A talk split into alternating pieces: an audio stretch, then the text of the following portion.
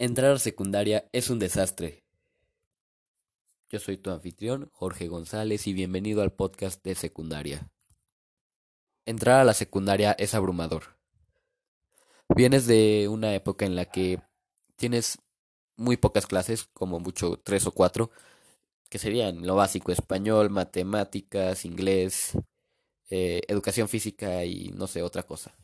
Imagínate y llegas y te dicen que tienes 10 clases y tienes un horario diferente para cada día y tienes que aprendértelo, es normal bajar de calificaciones. Tienes muchísima tarea, tienes muchísimos cuadernos, también es normal confundirse. Me pasó a mí y probablemente nos pasó a todos. Por lo tanto, pues es normal bajar de calificación. Yo en primaria, no voy a mentir, no era un niño de dieces, pero tampoco era un niño con calificaciones bajas. Tenía como 8, mm, 9, a lo mejor uno que otro 10, pero no eran calificaciones demasiado altas, eran promedio. Llegando a secundaria empecé a bajar. Bajé 7 a 6, casi repruebo una materia.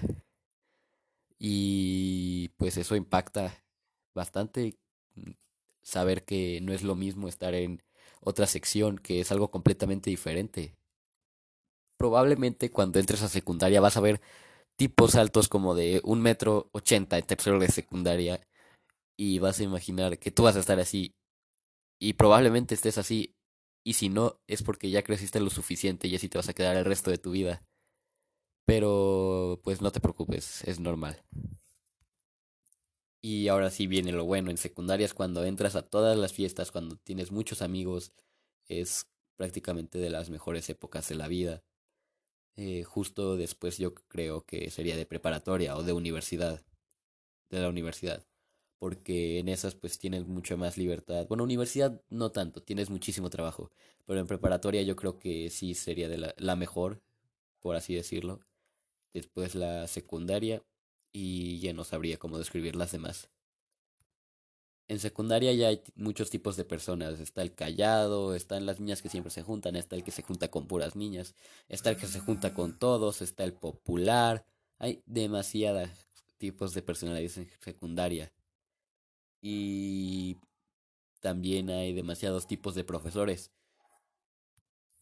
Está ese que te deja hacer lo que quieras en su clase, pero tienes que entregarle todo y también tienes que ponerle atención porque si no, no entiendes. También está ese profesor que te explica las cosas de manera muy sencilla y que sí le entiendes todo, pero te pide los apuntes muy complejos, muy complejos y completos también. También está ese típico profesor que al final del semestre tiene como 40 diferentes actividades y todas las tienes que tener o si no, no pasas su materia. Porque por cada clase que tienes en la semana te da una o dos actividades y es como de, ¿qué te pasa? Tengo 13, 14, 15 años, depende del año que vayas, y no puedo manejar tanta información. Y no le importa, entonces tienes tus exámenes, te pone al principio, ¿cómo nació el primer ser humano? No, pues que con esto, ¿no? Y al final del examen ya estás en que los celulares fueron inventados por, no sé, por se me fue el nombre, pero eso entienden. Eh, también está esa profesora o ese profesor que, que siempre te está diciendo que entregues los trabajos, aunque tú ya los hayas entregado, porque se le olvidó ponerlos en la maldita lista.